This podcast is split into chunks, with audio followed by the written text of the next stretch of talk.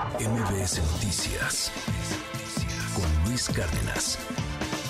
Y ahora saludo con mucho gusto en la línea telefónica de MBS Noticias al doctor Luis Carlos Ugalde, director de Integralia Consultores, pues importante platicar con él para analizar esto que ha ocurrido al interior de, Movimiento Ciudadano, pues y estas declaraciones ya decíamos de Enrique Alfaro, él se separa, pues es, dice que respeta, porque también ha dicho y lo ha declarado públicamente que respeta a, a Dante Delgado, pero pues él dice también que no ve un rumbo fijo, un rumbo pues claro en, el, la estructura, en lo que va a ser el partido de cara al 2024. Y pues es importante ver esta otra fuerza política que, qué rumbo va a tomar de aquí al año entrante. Doctor Luis Carlos Ugalde, muchas gracias por tomarnos la llamada. Muy buen día.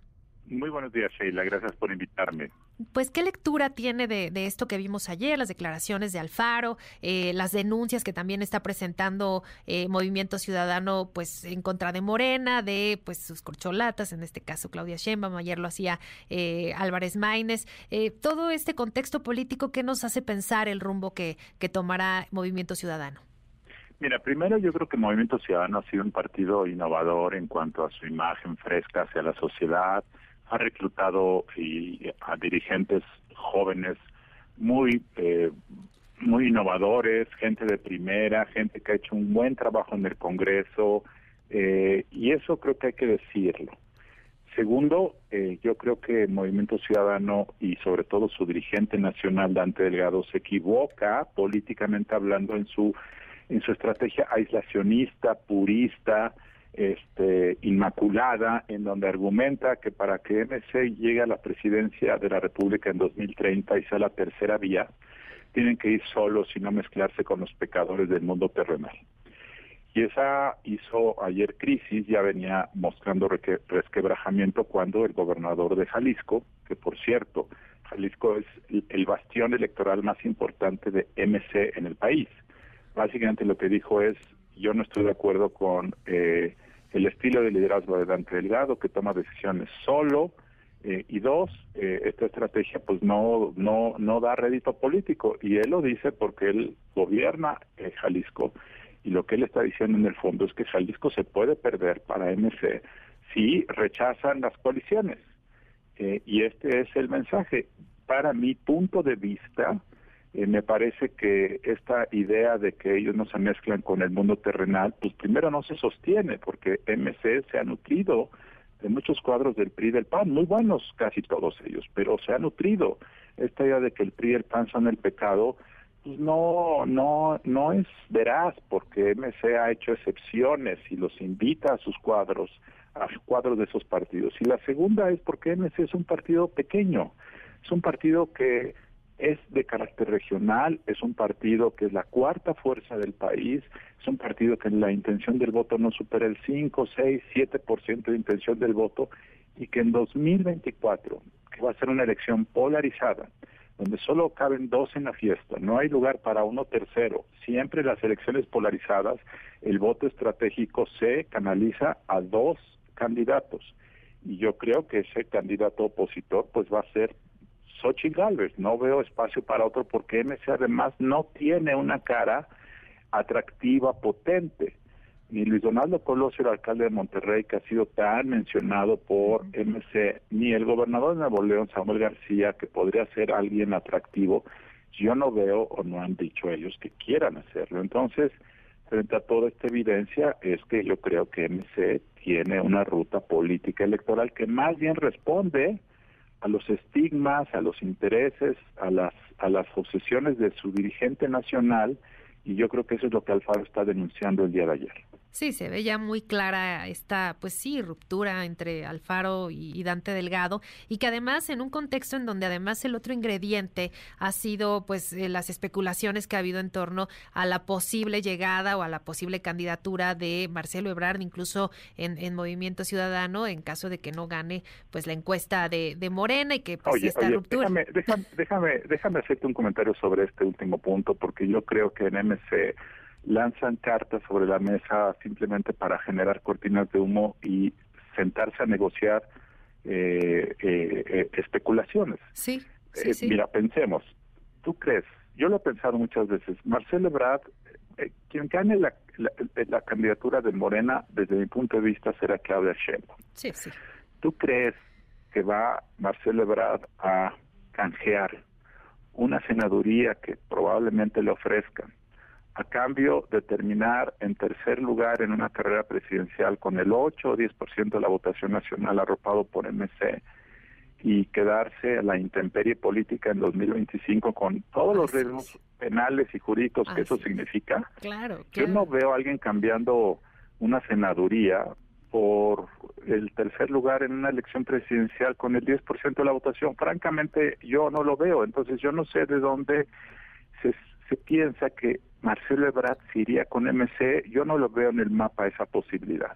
No, y además por los riesgos que implicaría una ruptura con, con el gobierno federal, con el presidente, ¿no? De entrada López Obrador, y, y además, pues con quien encabezaría, en, dado caso, pues el, nuevo gobierno, y, pues todo lo que esto implica para él, y, pues los pendientes que hay que recordar, pues la, línea 12 no, no la podemos olvidar, y, y, la persecución que él denunció estuvo sufriendo, y pues su exilio en, en Francia tanto tiempo, etcétera. Entonces no creo que, que también sea posible para Marcelo el irse para allá, pero bueno, pues nada, nada está escrito y sí se especuló muchísimo en torno a esto, ¿no? Eh, yo creo que yo creo que más bien Movimiento Ciudadano está está buscando pues consolidarse obviamente lo que está haciendo Samuel García en, eh, en, Nuevo León ha generado pues una, una buena eh, cara de todo el país, ha generado pues buenos comentarios, lo que está haciendo en, su gobierno también, y bueno, Luis Donaldo conoció también y sus, y sus acciones en, en, el municipio, etcétera, pero,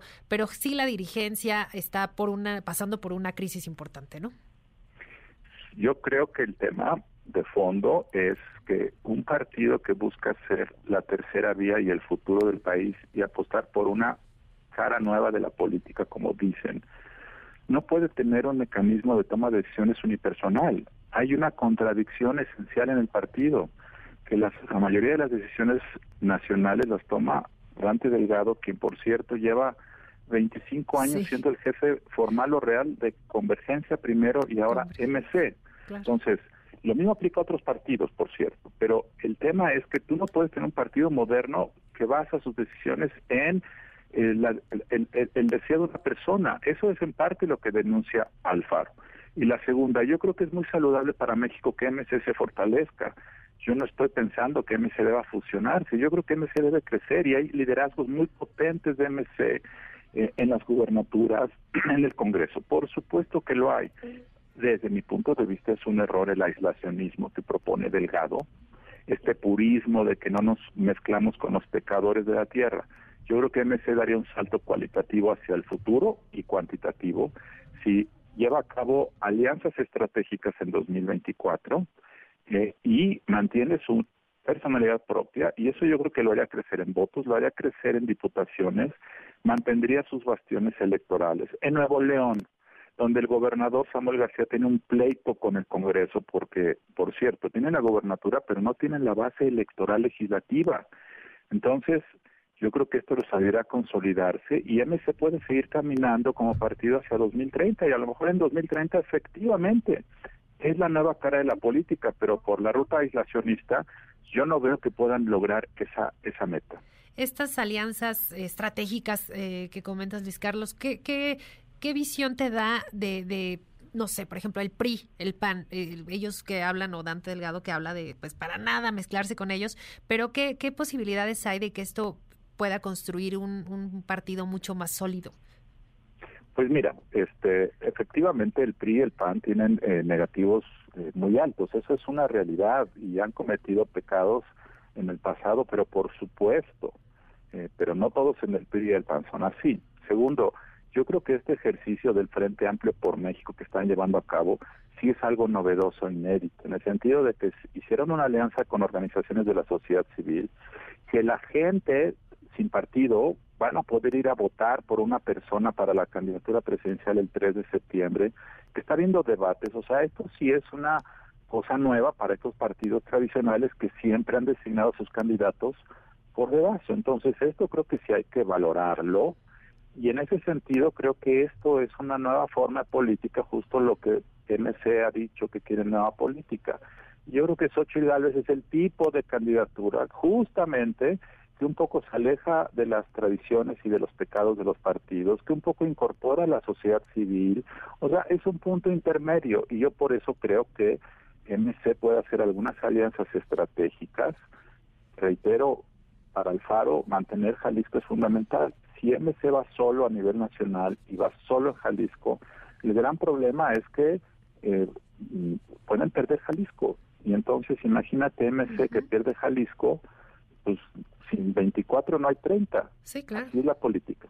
Sí, sí, tienen que construir, eh, y sí, también el propio Samuel García había eh, declarado en algunas ocasiones que pues él, pues ahorita está concentrado en, Nuevo León, pero pues también no, no descarta, ¿no? Más adelante eh, competir y, obviamente pues en estos, en estos años se verá bueno, Samuel García, si Samuel García hace un buen gobierno en Nuevo León, como probablemente lo haga, y, resuelve sus conflictos políticos con el Congreso Nuevo León, seguramente tendrá un gran desempeño como gobernador y entonces podrá ser un gran candidato en 2030. Lo mismo aplica para Colosio, que es alcalde de Monterrey, se puede reelegir y ser una figura nacional.